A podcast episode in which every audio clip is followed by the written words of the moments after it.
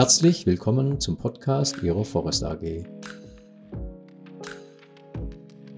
Hallo, mein Name ist Jürgen Päger. Ich bin Berater und Trainer für Umwelt, Energie, Arbeitsschutz und Qualitätsmanagementsysteme. Und um diese geht es auch in dieser Podcast-Reihe. Unser Thema heute sollen die Verordnungen zum Kreislaufwirtschaftsgesetz sein. Das Kreislaufwirtschaftsgesetz habe ich schon in einem anderen Beitrag vorgestellt. Es wird von zahlreichen Verordnungen konkretisiert und die drei für abfallerzeugende Betriebe wichtigsten Verordnungen möchte ich Ihnen heute kurz vorstellen. Das sind die Abfallverzeichnisverordnung, die regelt die Bezeichnung von Abfällen und auch, äh, woran man gefährliche Abfälle erkennt. Die Gewerbeabfallverordnung, in der geht es um die Trennung und Verwertung gewerblicher Siedlungsabfälle. Und die Nachweisverordnung, in der geht es um die Nachweisführung für gefährliche Abfälle. Fangen wir an mit der Abfallverzeichnisverordnung.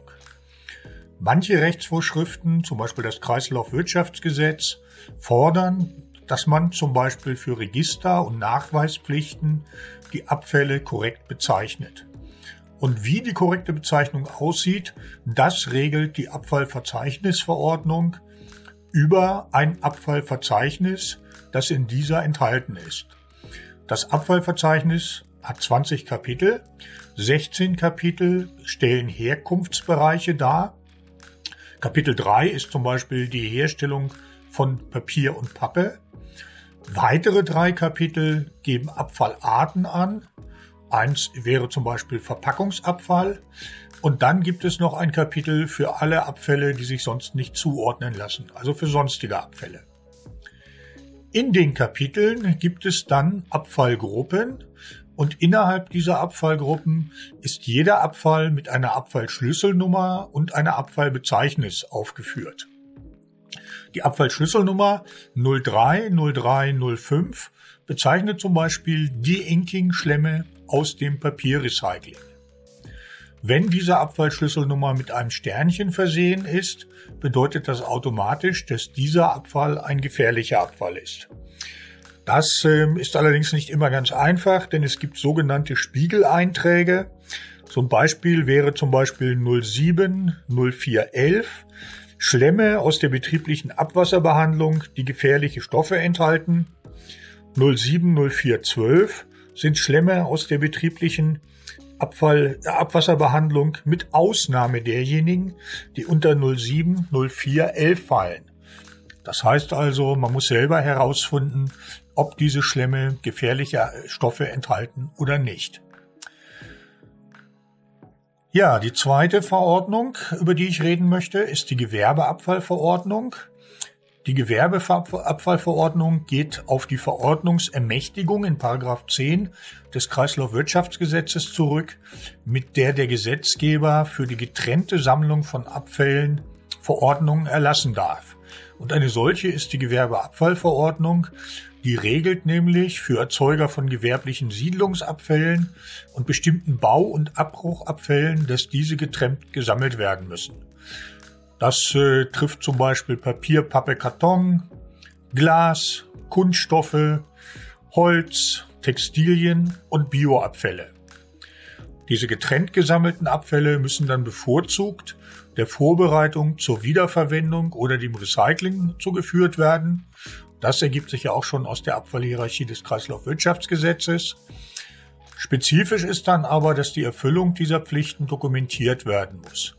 Die getrennte Sammlung kann man zum Beispiel über Lagepläne oder Fotos äh, dokumentieren, die getrennte Entsorgung über Liefer- und Wiegescheine.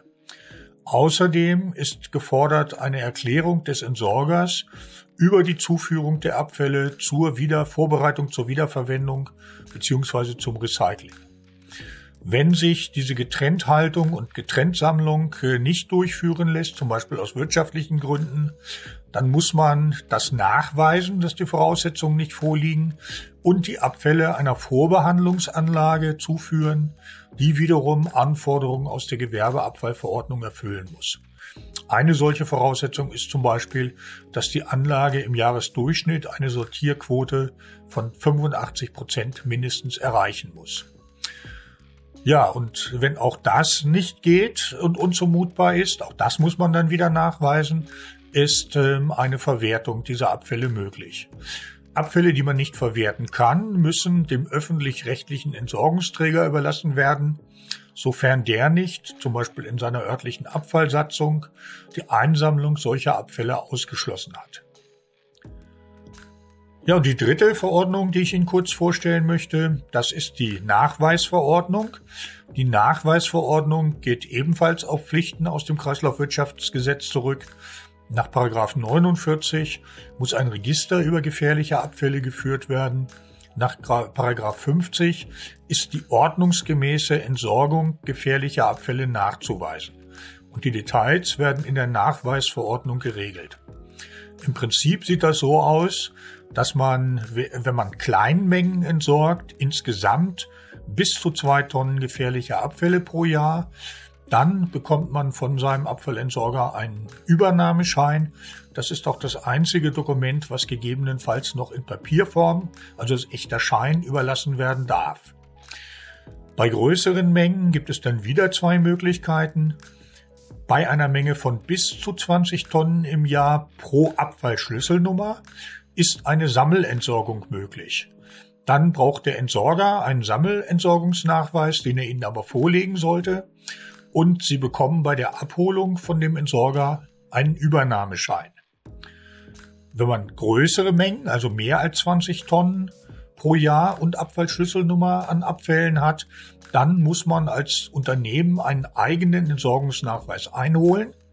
Da muss die Behörde dem vorgesehenen den Entsorgungsweg zustimmen, es sei denn, äh, der Entsorger ist ein, äh, ein Entsorgungsfachbetrieb und äh, man bekommt dann bei jeder Abholung ein, äh, wird, wird ein Begleitschein ausgefüllt.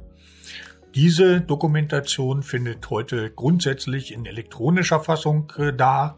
Also die Unterschrift äh, erfolgt mit Hilfe eines Kartenlesegerätes und die Entsorgungsnachweise und die Verbleibsnachweise müssen auch in ein elektronisches Register eingestellt werden. Ja, soweit der Überblick über die drei wichtigsten Verordnungen zum Kreislaufwirtschaftsgesetz. Ich hoffe, dieser Podcast hat Ihnen gefallen und wir hören uns bald mal wieder.